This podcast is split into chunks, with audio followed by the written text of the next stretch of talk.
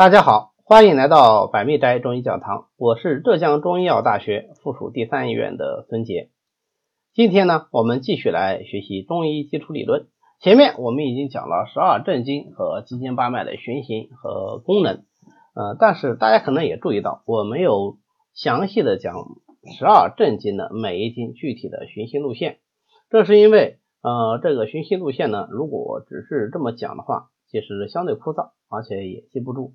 最好的办法其实是看图啊，就是把这个十二经脉的图拿下来，对照的文字，顺着文字的描述，那把这个经络循行的路径自己走一次啊，在身上画一次也好，或者是想象中让它呃走一次也好啊，这样的记忆是最有用的。它呢纯粹就是一个死记的功夫，所以咱们就不讲了。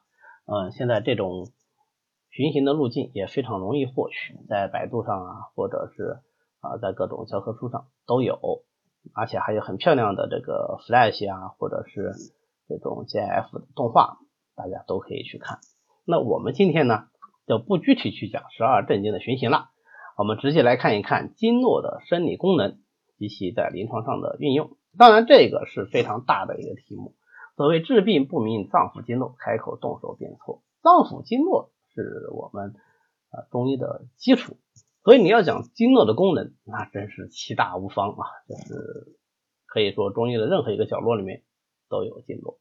所以我们今天呢啊只是简要的介绍一下啊经络的最主要的功能以及在临床上的主要运用，那不会非常的详细，因为没法详细啊。其实整个中医里面。不是脏腑就是前动啊，它是我们中医理论里面最重要的部分。那么具体来说，经络有哪些功能呢？或者说有哪些生理功能呢？呃，大的方面我们说有四条。第一条，沟通表里上下，联络脏腑器官。第二条，能够通行气血，濡养脏腑组织。第三，它有一个感应传导的作用。第四，它能够调节功能的平衡。前两条最重要，后两条实际上是现代人或者说现代中医对前两条的呃感知和解释啊。首先我们来看一下啊，呃，它是。怎么沟通表里上下，联络脏腑器官的？而我们前面学这个经络的定义的时候，已经知道了啊，大者为经，小者为络啊，纵者为经，纵横皆有为络。那么经和络结合在一起，实际上已经是形成了一个啊，表里上下内外五脏六腑四肢百骸都已经包含在内的一个网络系统。通过这个网络系统呢，它就能够沟通表里啊，像表里的脏腑，它能沟通，能够沟通上下。你比方说冲脉，在上它一直直目方下，在下它一直到足底，对吧？它能够沟通上下，联络脏腑器官。嗯，以十二正经而言，它每一条正经至少都能够联络与之相对应的那一脏，以及与该脏或者是腑啊相对应的那一腑。或者是那一脏，嗯，就是所谓的沟通表里，对吧？但实际上我们可以看到，在循行过程中，它不仅仅说只联络了这两个脏腑，它往往在循行部位上的其他脏腑，它也都有所络属啊，也都有所络属。那么在这个过程中，当然无形中它就加强了这个脏腑和器官之间的联系啊。你比方说，我们嗯在前面呃讲脏腑的时候，也讲到。肝开窍于目，对吧？那肝开窍于目这个功能与肝经的循行有没有关系呢？哎，就与肝经的循行有关系。你比方说，舌为心窍，哎，对，那所以呢，这个心经它就能够散于舌下，对吧？所以所有的这些功能，实际上你往深层次去追究，它为什么能够开窍于此？它为什么能够滑于此？为什么能够嗯？合于此，都是与它的经络循行有一定关系的，而不是仅仅由经络循行决定啊。你比方说啊，皮和四肢，皮和四肢当然跟脾啊能够运化气呃化生水谷精微，最后为气气血生化之源有关系，还与五行呃有关系，对吧？那与脏腑有没有关系呢？与脏腑也有关系，对吧？脾胃胃行其津液啊，那么能够灌注四方。通过的什么？通过的也是十二经脉，对吧？或者说通过的也是经脉啊，不仅仅是十二经脉。所以经络的首先的作用，或者它最重要的作用，就是沟通上下表里，联络脏腑器官。那么在这个过程中，它沟通的当然啊，不仅仅只是说是脏腑之间的气机，它更重要的什么？它还在沟通各种精微物质，它能够通行气血以濡养脏腑组织。这个气血啊，当然不仅仅是说啊，就是气和血。除了气血以外，它什么津液也运行于其中，是吧？所以所有的精微物质啊，它能够在人体呃腹部全身，最后能够濡养全身，靠的什么？靠的都是经络的通行作用。那我们怎么知道经络有这个通行作用呢？它表现于外啊，除了说呃心气盛，那么面色就好这种表现以外啊，我们四外揣内能够看到以外，最直观的感受是什么呢？最直观的感受就是它的感应传导作用啊，就是我们在刺激经络或者是某一个经穴的时候，它会出现所谓的循经传导。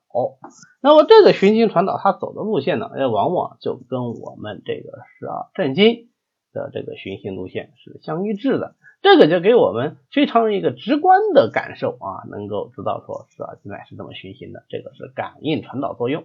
那我们利用这个感应传导作用呢？啊，就能够诊断和治疗疾病啊，就能够诊断和治疗疾病。但实际上，你看这个感应传导作用是不是实际上就是沟通上表表里上下、联络脏腑器官、通行气血的一个具体外在的表现，对吧？所以有的时候呢，我个人是觉得啊，把它单独作为一个很重要的功能提出来，似乎是没有必要。但是呢，它很重要，重要在什么地方呢？它给我们提供一个最直观的依据。这个依据不仅仅向我们证明了经络的存在，更重要的是它能够指导我们的临床实践啊。最后，它能够调节功能的平衡，因为它能够沟通表里上下，因为它能够通通行气血啊，能够沟通阴经阳经，能够沟通上部和下部、左部和左边和右边，所以呢，就能够调节功能平衡。利用它的这个功能。那么我们就能够通过刺激或者是调益精气啊，刺激精血，调益精气，就来治疗疾病啊，对吧？那比方说我们讲这个路则气上，苦则气下，那么我们碰到这样子气上气下的病人呢，我们就利用经络调节功能平衡的这个作用，哎，我让上者下，下者收，对吧？下的就不要下那么厉害啊。回答应该待的地方去，上的不要上的那么厉害啊，把气给我降下来，哎，这个不就调节功能平衡了吗？不就把这个病给治好了吗？所以上病可以下虚，下病可以上虚啊，也是从这里来的。好，那么具体在临床上我们怎么应用呢？第一个当然还是能够阐释病理的变化。为什么能阐释病理的变化？因为我们知道经络是循行部位是在。这个部位或者是那个部位走的，比方说我们知道啊，厥肝经不与两胁啊，它从两胁走的。那么两胁如果有不舒服呢，我们首先想到哪里？想到的就是肝经。我们知道足太阴脾经是下经上行的，对吧？啊，走在整个大腹部啊。那么如果是大腹腹胀，我们就会想到哦，是不是足太阴脾经的问题，是吧？我们知道心经处于极泉下，那么极泉如果有病，我们考虑哪里？哎，就考虑心经的病，对吧？所以极泉痈，我要考虑的是心经热盛啊。如果极泉穴除了长痈以外啊，还其他的病变啊，比方有一个案，他说这个极泉汗出啊，别上都不出汗，就是极泉穴啊腋窝下特别能出汗，这个我们考虑什么？哎，考虑心经病。那么以此类推啊，就是相应的循行部位如果出现了一些病变，那么我们就考虑可能是该经的功能异常，或者是。某一条经所主的功能发生了异常啊，你比方说手太阴肺经，肺主气呀，对吧？所以如果出现了咳嗽啊、喘呀、啊胸部不利呀这些症状，那我要考虑什么？考虑是肺经的病变，对吧？所以它能够用来阐释病理变化。既然能够阐释病理变化，当然就能够用于指导疾病的诊断。其实我刚才已经举了例子。对吧？啊，根据它的血行部位的一些异常表现，那我就要考虑可能是某一个经脉的这个疾病。我们前面还讲过，那个十二经循行，那么它各有主食啊，各有主食。比方说子时，你作为胆经所主。那么我们根据这个发病的时间，如果它有规律的话，如果它有规律的话，根据这个发病的时间，是不是也可以指导我们来诊断是哪一经的疾病呢？那你比方说就子时痛。或者就丑时痛，那子时痛我们考虑是胆经，丑时痛我考虑是肝经病，对吧？哎，以此类推，那么它也能够指导疾病的这个诊断。那相应的，我诊断出来了，是不是就能够相应的进行治疗了？当然了，某经病因为经络之间相互有络属，而且它还能够联络表里上下脏腑，那我当然知道某一经病的时候，我就不见得一定傻乎乎就从这一经去治，对不对？我还可以利用经络之间的络属关系、联络关系来进行治病，对不对？比方说心经心火上炎了啊，出现这舌红、芒刺，甚至糜烂、口舌生疮，那这个时候我要治疗的话。你心与小肠相表里，我取你小肠经的穴位来泄热，可不可以？那完全就可以，对吧？再比方说，啊是左边的病啊，左边的这个，比方说胁肋啊特别不舒服，那但我取穴，我取右边的肝经，可不可以？完全没问题啊，左病之右，右病之左啊，这个也可以，但这是同一条经，对吧？前面的是相表里的经，对吧？嗯。你再比方说，你这个人是一个肠病啊，拉肚子、大肠病，但是所有的腑病其实都与胃有关系，对不对？第一个，第二个呢，大肠它的下颌穴在哪里啊？在上巨虚，对吧？那我们取上巨虚，不就能够治疗你的大肠病吗？但这个是一个胃经的穴位，对吧？啊，以此类推，那么它的变化就非常的复杂，非常的多啊。经络学说呢，还能够用来啊指导这个疾病的治疗，对吧？这个当然就呃主要是用于我们的啊针灸啦、推拿啦会用的多一点。那有人说，能不能指导我们的药物治疗呢？嗯，当然可以指导药物治疗。首先，我不管你是用什么具体治疗方法，在诊断上面是不是它就。啊，已经就可以知道我们用药了。比方说啊，鸡眩晕，我知道你是心火太盛，那我就泻心火，我用泻心火的药就可以了，对吧？导赤散。第一个，第二个呢，药物还有一个归经理论啊，这不同的药它走不同的经。你比方说生麻、白芷、桔梗、葱白，手太阴肺经；生麻就入阳明经，对吧？手阳明大肠经、手阳明胃经都有生麻，对吧？